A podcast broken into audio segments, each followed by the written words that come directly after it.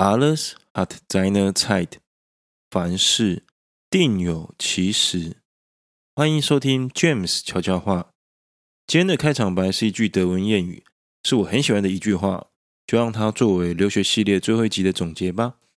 这集主要是要讲出国留学经验对我的人生影响，但在开始之前，我还是想要说明一下，这一系列纯粹是我个人经验分享。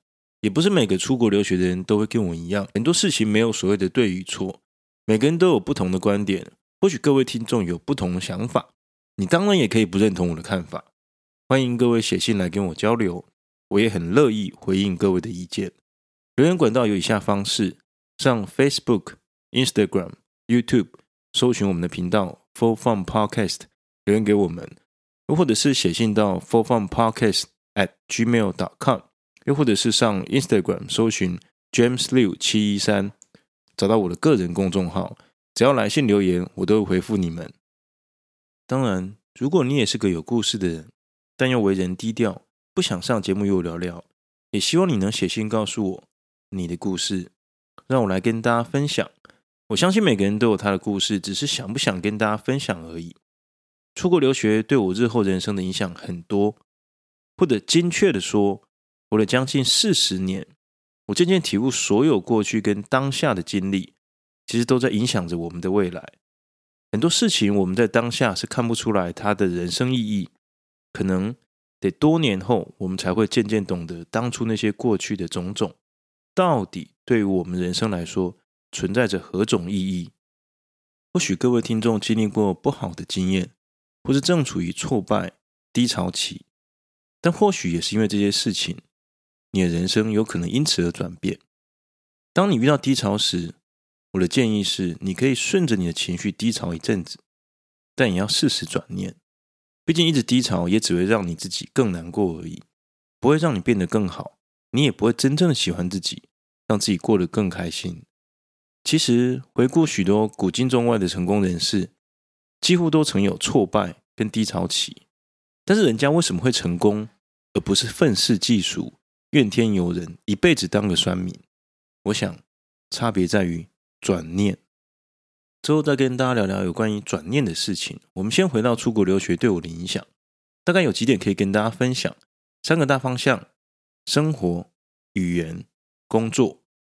首先，有关生活方面，不外乎就是许多留学生都会做的事情——料理。因为在国外生活，尤其我当初又是住在那么偏僻的乡下。其实交通非常不方便，去外面的餐厅吃也是很贵，所以很多留学生都会自己煮饭。而且国外的商店也不像我们台湾一样，随时都有二十四小时的 Seven Eleven 啦、全家啊这些等等。这点我想在生活上，只要你有去过欧美国家的朋友，应该都知道还是台湾比较方便。但我觉得这种各有优缺点，就看你个人习惯在哪里生活而已。如果说没有那么便利，那或许你更会强化自己的料理能力。那说到料理，我大概只有国小的时候看我母亲用水果刀削水果的样子，我觉得很厉害，就那种可以一刀不断那样的削苹果。然后我就跟她学了怎么削水果。那除此之外，大概只有煮水饺跟泡面吧，我就我会的这个厨艺的技能了。那对于真正复杂的料理，我其实都没有特别想去学，因为在家生活嘛，一直都有人煮饭给我吃，你当然就不会想要自己去特别学什么。那一直到了国中毕业，去台中市。跟我老哥哥一起生活，我们台中市的家虽然有厨房，但其实我也没有这么常下厨。那真正真正开始料理，大概是我在高三那年，我自己一个人搬去公寓住。因为我一开始过去留学的时候，我高一高二的时候，那时候还小，就必须住 homestay。那 homestay 它基本上也会负责你的三餐嘛，所以我也不用去想那么多。那我记得我当时刚搬去那公寓的时候，我那些朋友都很怀疑我的料理能力，就是说，哎。这个 James，你要不要多准备一些泡面啊？就怕我会饿死这样。但没想到那一年，我几乎三餐都自己料理，也没什么煮泡面。大概就是那个时候开始，我慢慢的爱上料理这件事情。我甚至还会偶尔邀请朋友来我家，让我煮一桌的菜给大家吃。那回国之后，大概只有大学期间，因为租那种没有厨房的套房嘛，啊，因为很小，所以没有办法常住。不过最近十年，大概近十年，我租的都是那种有厨房的房子，所以我就还蛮常自己下厨煮东西的。比如说那种完整的一条龙料理，从前菜、主菜、汤品、饮料，甚至到甜点，其实我都有做过。那也还算是有点口碑啦。能，回想起来，我交过女朋友当中，好像也是我煮给他们吃比较多吧。我想我现在就算是单身，但是我还是会继续的练习这个料理，不管是中式料理也好，或者是我比较喜欢煮这种意式料理。基本上，我想我希望有一天能够用幸福料理与我的老婆和小孩对话。总之，料理虽然费时麻烦，但我觉得料理最大的幸福在于看见心爱的人吃着你的料理，然后他满脸幸福的模样。这一切的辛苦，你就觉得值得了。就再累，你也都觉得值得。那至于其他生活大小事，比如说你要学会自己采买跟家居有关的东西啦，还有组装家具，我想这都很正常，因为留学生嘛，很多都是去买便宜的组装家具回来自己组。那我记得去年我有个好朋友住在上海，因为他刚搬新家，所以他买了一些这种组装家具，但他不太会煮。那刚好那时候我是去上海找那群朋友玩嘛，我就说，哎，那我来帮你煮好了。结果他后来看到我煮之后，他真的有点吓到，他说，哎，你还真的很会呢。他说，如果没有我的话，他可能要花大概一小时左右时间煮，但是我大概只花了大概十几分钟，我就直接装好了。那甚至我在租房的时候，有些时候我还会帮房东修水管，然后当水电工，这也都是因为自己以前一个人在国外生活嘛，然后回来台湾也是很多家里的大小事都要自己的。这样处理就对了。不过，我想这也可能是因为我很注重居家生活品质吧，所以我非常热爱做这些家事啊跟料理。只不过这些习惯是从我一个人在国外生活开始养成。那总之，我觉得做家事跟打扫房子啊、料理其实都是蛮疗愈的。至于语言相关，我想最直接就是英文考试。虽然我在国外并不是非常认真学习英文，但回台湾准备英文考试，我觉得还算是蛮轻松的。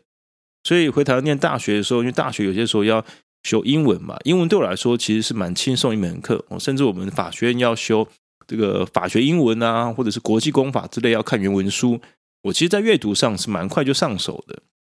那至于英文写作，那我们在高中的时候，其实随便一篇的 S A 就是论说文嘛，都要分个四段。呃，就是中文上起承转合了，哦，就那，但是我们那个那四段就基本上就是你要先写一个呃 introduction，然后再来就是你二二三段是你的支撑的理由，你你的观点是什么，你的理由什么，最后一段是 conclusion 结论嘛。那你随便分成四段都要写五六百个字，那我们上大学写一篇 paper 也要写个大概五千个字，也是很正常的。但是反倒是我的中文。我的中文在我刚回国的时候，因为念的是法律嘛，那有一些比较文言的法律教科书，其实我看起来会比较吃力，就是阅读上会比较吃力。因为文言文的学习，我虽然在台湾的这个国中有学过，但毕竟那个时候并没有太认真学习，也还算是爱玩嘛。那我觉得文言文的能力要好，关键在于台湾的高中教育，像是《古文观止》这本书。哦，我当初就没有看过嘛，因为我不在台湾念高中嘛，因为我这什么，我高中都在念莎士比亚那些古文啊，那一个字也看不懂，所以导致我在很多考试，在台湾很多考试，只要碰到考国文，我大概除了靠作文拿分以外，什么找错字啦、文言文翻译啊，我几乎看不出来哪里有错，或者是根本看不懂我那文言文。像一些公务员考试，很多都要考公文，根本就是都看不懂。那甚至我有些时候我自己在写那些翻译啊，自己写到一半都会笑，因为我根本不知道我自己在翻什么。那还有一个笑话，就是我记得我在大学的时候，我在看王阳明的相关资料，而不是那个很帅那个那个明星王阳明哦，是那古代中国古代的那个王阳明。那我就看到上面写说，哎，他这个王阳明啊，是出生于仕宦之家。那“宦”这个字我知道是宦官嘛，也就是太监。但是“仕宦”两个字，我以为他是奇怪，仕那不是世世代代吗？那他奇怪，他怎么出生在世世代代都他们家如果是世世代都是宦官的话？那我就不懂，他爸是宦官啊，怎么还可以生出他呢？然后搞了半天，我问了我老师，然后才知道哦，原来啊，这个“仕宦”两个字不是这样解读的。其实这边的这个“仕宦”是指世世代代都是当官的。可能一刚回来的时候，我的英文还算是可以的，但是回来的时候，其实面临到马上进入到法学院念这些法律的啊那些，其实我的中文反而会有点不大行。但是那也是一开始啦，回来就就也还好了，就就习惯了。那另外，如果你英文够好，其实，在学习德文上，我觉得是蛮有帮助的。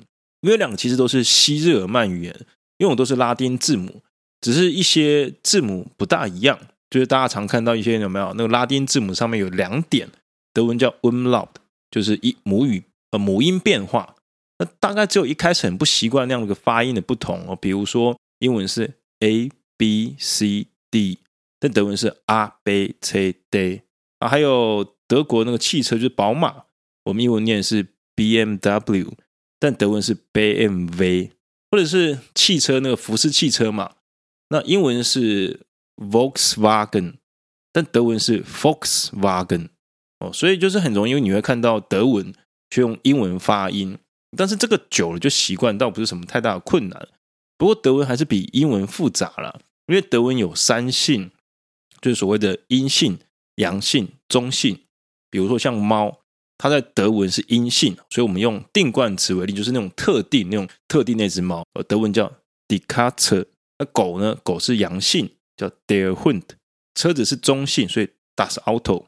但是英文就简单多了，英文就没有什么 Die Der。Das 这样子就直接什么 the cat, the dog, the car，所以其实还是有差蛮多。所以总之言之，就是说我在研究所学德文，还有就是写论文的时候，尤其是写博士论文需要参考德文文献的时候，其实英文的基础也是算是帮助我蛮多啦。就是我刚刚讲，你你会英文，其实你在学德文上多少还是会有一些帮助的。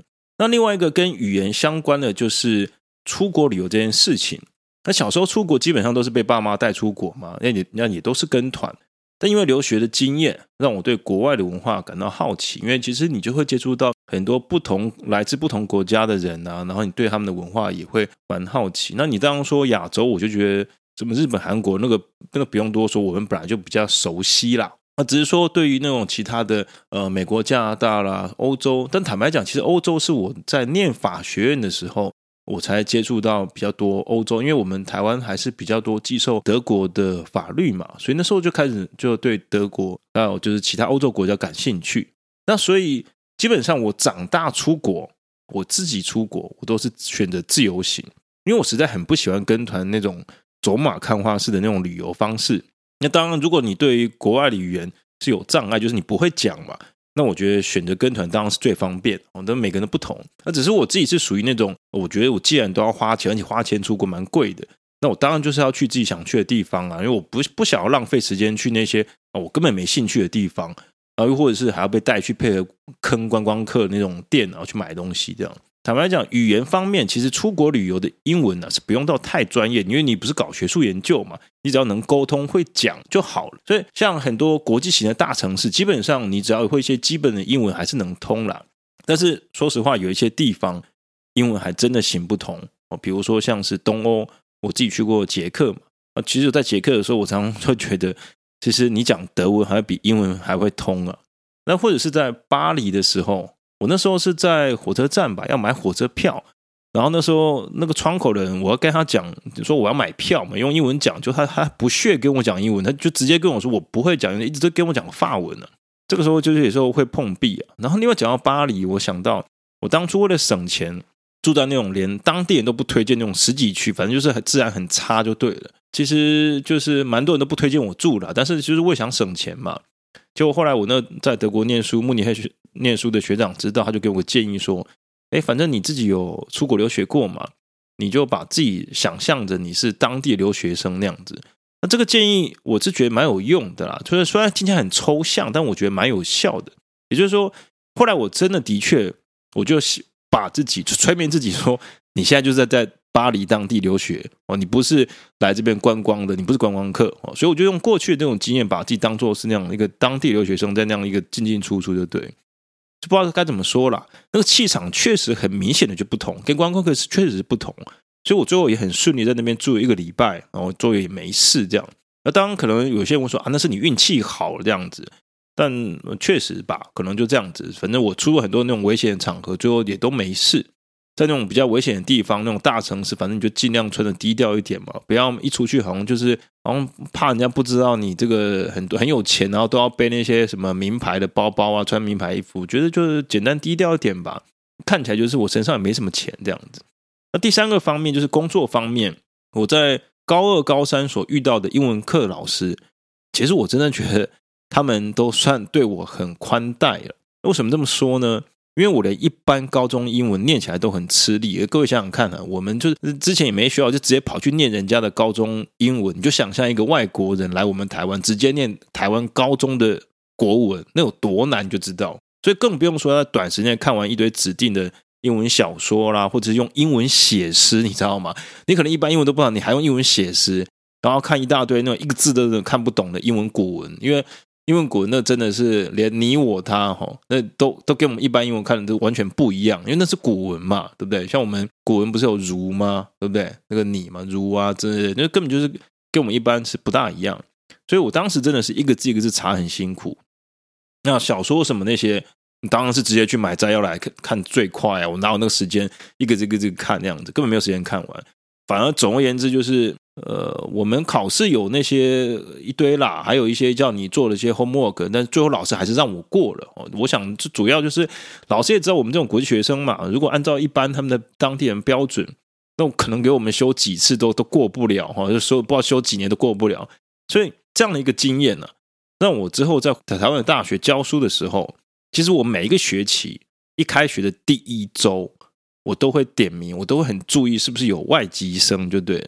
有所以，比如说，所谓外籍生包含这个陆港澳生这些，我都会特别关照。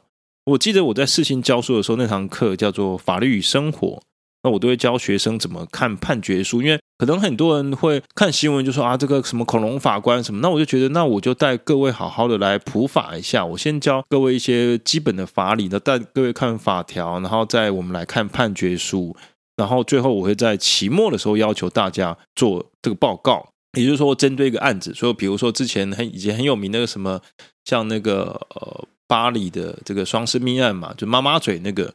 那我那时候就是同跟同学说，如果你对这个兴趣，这个案子有兴趣，那我们就一起来看这个所有的判决。我从地院这样子一直上去，就对，就所有的有关于这个案子的所有判决，我们一个一个来看。所以基本上就是一个人，你要一个人报告也可以，你要一组也可以，我都无所谓，反正就是要针对判决书那样做报告。那当号我就遇到。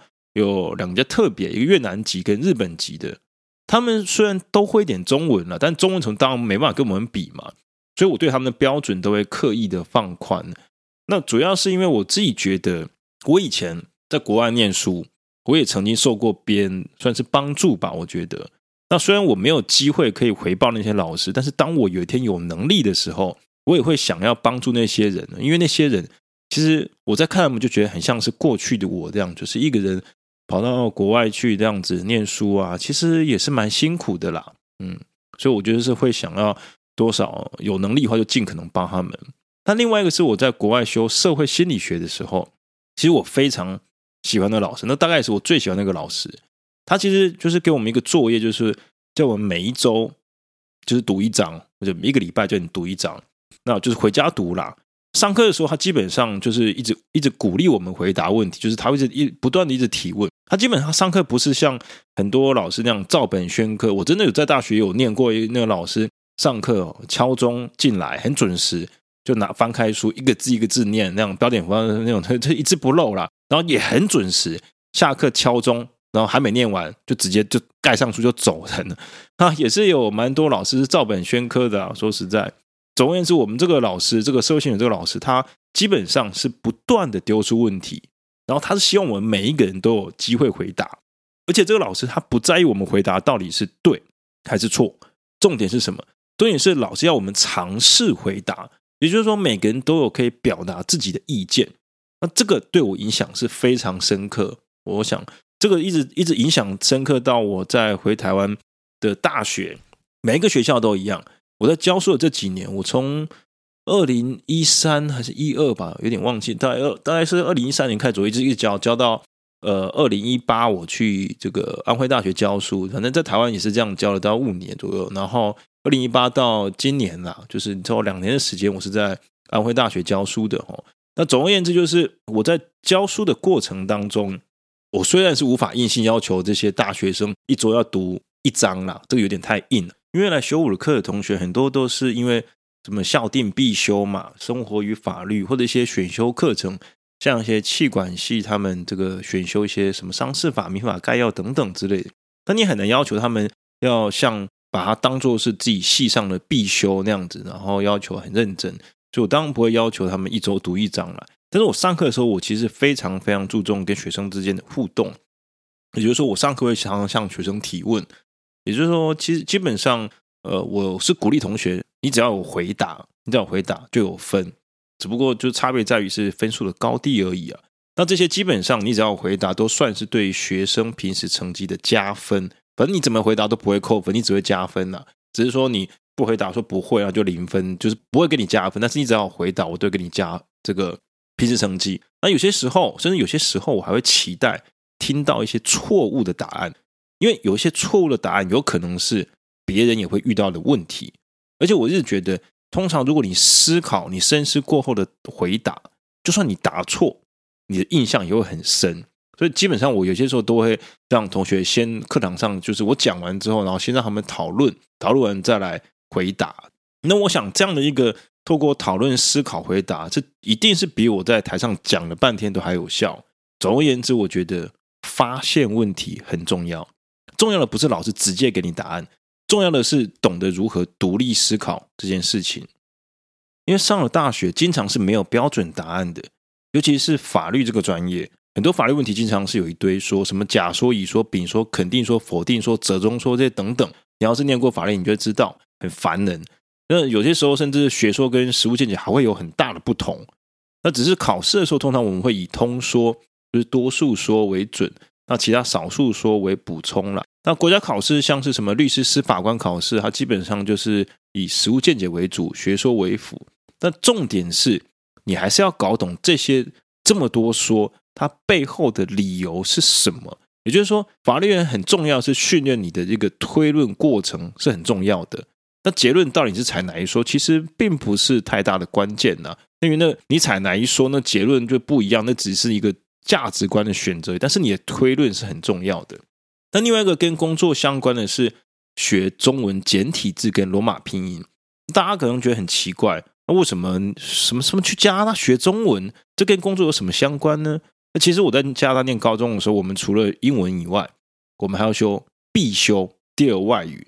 那因为为什么？因为因为他们英文对他们来说就是他们的国文嘛，对不对？那我当初我就只有两种选择：法文跟中文。那我那时候是想，我我英文都讲不好，学不好，我怎么可能还有时间去学法文搞得定呢？因为我当时是想赶快毕业嘛，所以我当时选择中文嘛，就 Mandarin。只不过很奇怪，是很妙啦。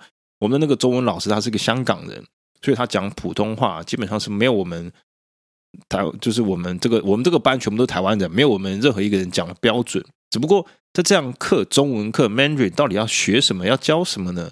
他教的是简体字跟罗马拼音，罗马拼音就是。中国大陆在用的嘛，我们台湾是用很奇怪那个，我也不晓得那个拼音为什么念得很奇怪。就说，说实话，那罗马拼音还真的比较接近于我们这个中文的发音就对了。那除了学简体字跟罗马拼音外，还有就是所谓中翻英啊、英翻中啊这样子。那学完之后，其实过了快二十年，我基本上都没有在用这些简体字跟罗马拼音就对了。不过，就是我刚刚提到，在二零一八年我去安徽大学教书，那当时。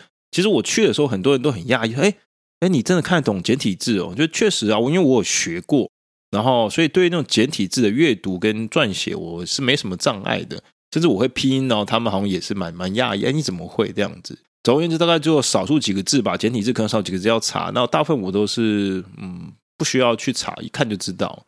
谁也没想到，将近二十年前学的东西，会在我将来日后的人生去派上用场。哦、嗯，我想这顶多就是刚去的时候，就你要真的说有些什么不同的话，就是用语上的不同吧。那其他这个我觉得也还要花点时间习惯适应就好了。说到这里，可能有些人会觉得，哎，我第一集好像在好像在说教，有没有？就是像前面这样讲完之后，然后后面给你那样分析几个理由，可不适不适合出轨，像在说教。然后第二集那些故事嘛，听得有点腻，呃，所以我就做比较简短，大概才好像才二十几分钟吧，我忘了，反正。有些时候那种什么跟黑道的朋友一起混那些，我是没教黑道，那些我也省略，我也觉得没什么好再说了。然后有些人就是说啊，反正就是这样，第一集在说教，第二集听腻了，你直接讲第三集讲重点就好嘛，为什么还要把这些再讲一遍呢？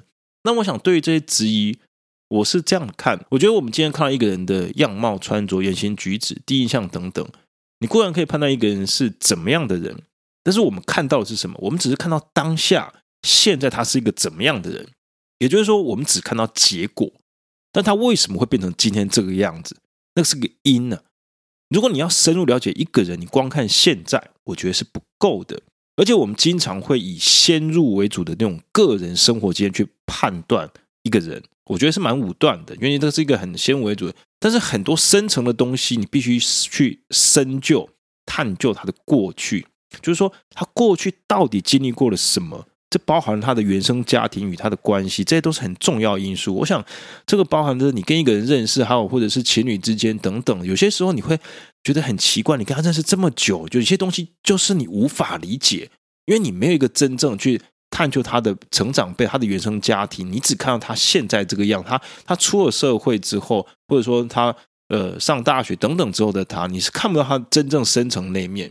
而且加上这个网络发达年代。其实我知道很多人都已经习惯了用快速接受资讯，然后怎么样，只看重点，只看结果。其实很少人有耐心去去去研究、去探究这个形成的原因。这点我是觉得蛮可惜的啊。所以这就是为什么我要先讲我为什么会出国留学，然后再来谈我出国留学期间都发生哪些事情，最后才能跟大家分享。那我今天为什么会变成这样子？那其实坦白来讲，就是可能有些人觉得我第二集那蛮无聊的，那都几百年前的事，讲的要干嘛？但是我只是要说，不论你今天再怎么样的，好像荒唐啦，或者是别人看不好你，你总只要你有心要做，你总有一天也是会跟我一样，就是回台湾。其实讲讲白了，我就是玩腻了，你知道吗？那个高中三年都玩腻了，然后到大学就就念完腻。回来台湾念大学的时候，我其实就是觉得也没什么好玩，你知道吗？因为那很多那玩的东西在国外都玩过了，回来台湾就好好的念好书。做自己想做的事情嘛。总而言之，前面两集，第一集跟第二集是因，第三集是果。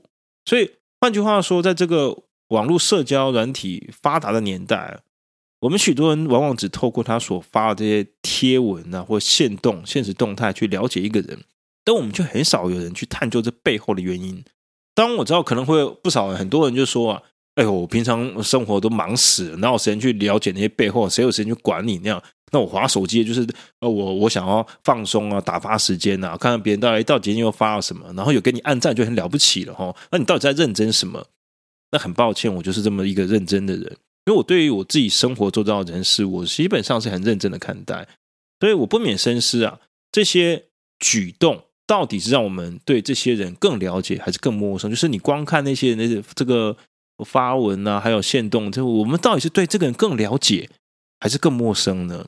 也就是说，我们眼前看到真的就是对方实际生活吗？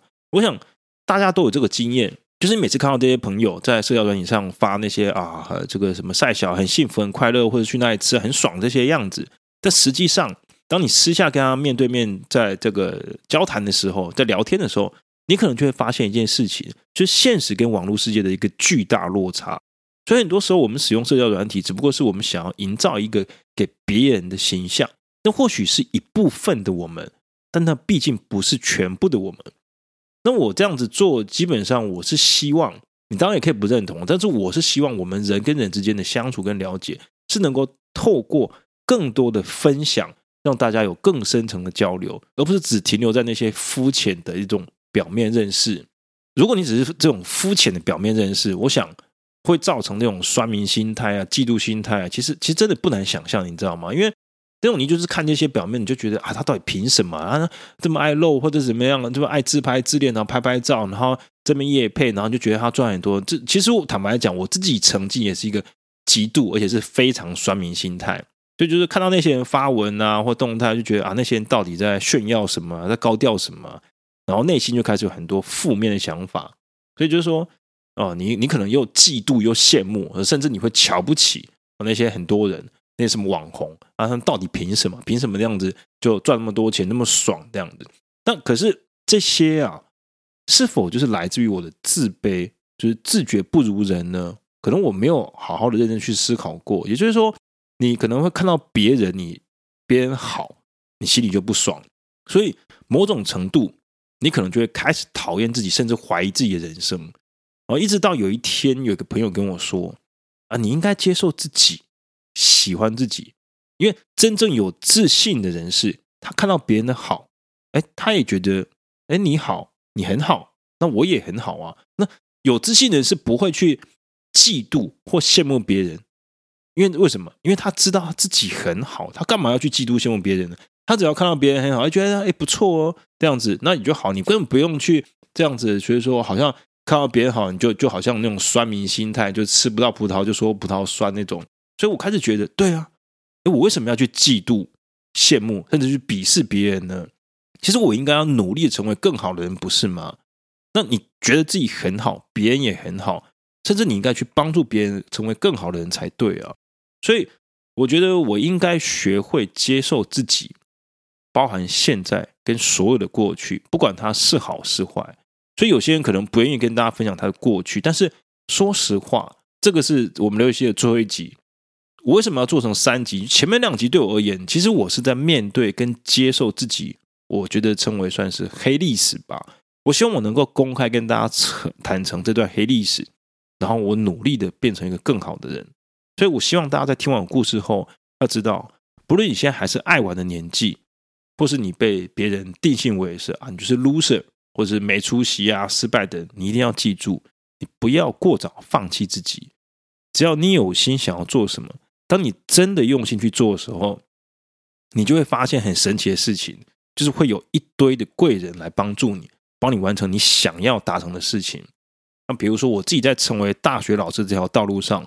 我当时也从来没想过我会念大学，也没有想过成为大学老师。但是我在成为大学老师这条路上，这也是受到很多贵人的帮助啊。你包含说我能够在台湾这样到处的兼课，大家不要看哦，你还不是兼专任的，你的光兼课其实也都是要别人的提拔。我像我这辈子受到蛮多师长们的照顾就对了哈。那这些贵人是真的是他的出现是可遇不可求啦。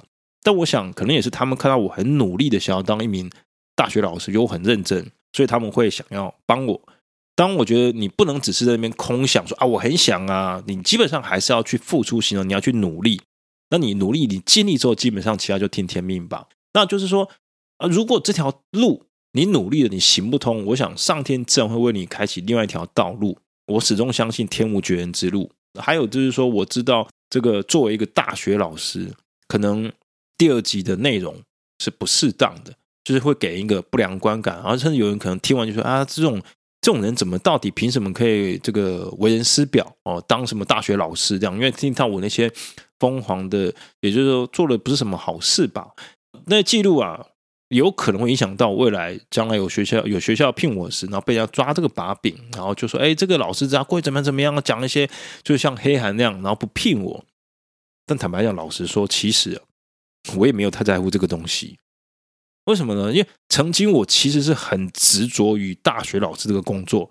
各位想想看嘛，我花了这么多时间，从大学念完念，然后去念硕士，然后在这个念两年硕士就毕业，然后去当兵退伍一年，然后再花这么多五年多的时间去拿一个博士。其实人家说这个寒窗苦读十年，是真的，确实就是花了这么多时间，那就是为了要拿博士。为什么？就是为了想当大学老师啊。然后所以。我以前觉得说，好像除了大学老师以外，我什么都不是。尤其我们法律这条路其实还蛮窄的。要像除了念到博士，你你不能当老师以外，什么都不是。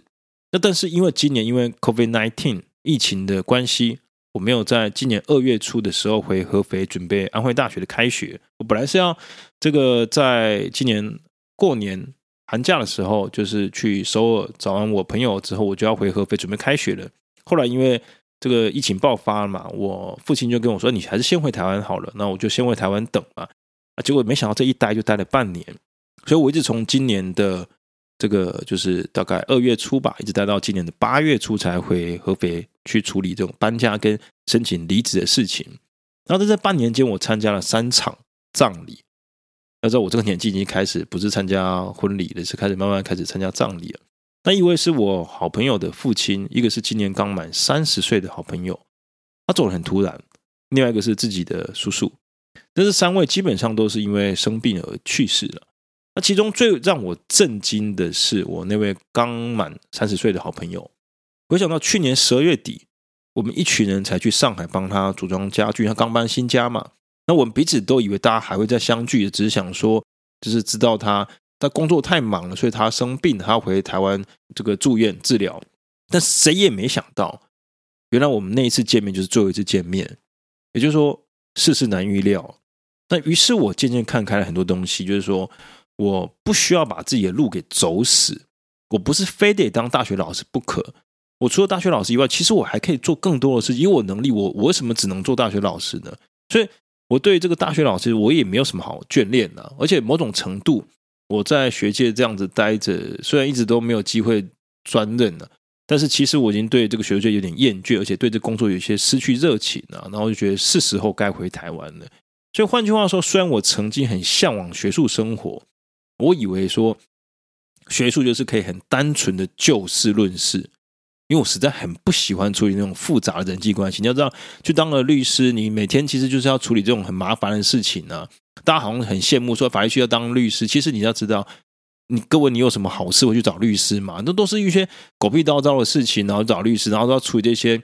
这种很很复杂的一些关系，那你说检察官好了，是法官，我常常讲嘛，你每天大概工作就是要想，哎，到底谁说的真话，谁说的谎话？因为原告被告一定主张不一样嘛，那那到底谁说的才是真话呢？那你这种那么复杂，我是不喜欢碰这些东西，所以我很早就知道说，这个假使我考过这个国考，考过律师考考试，我去当了，会不会这个生活根本不是我所想要？所以我就会转而去很想想要做一个，就是我自认为单纯的这样一个学术工作。但我后来发现。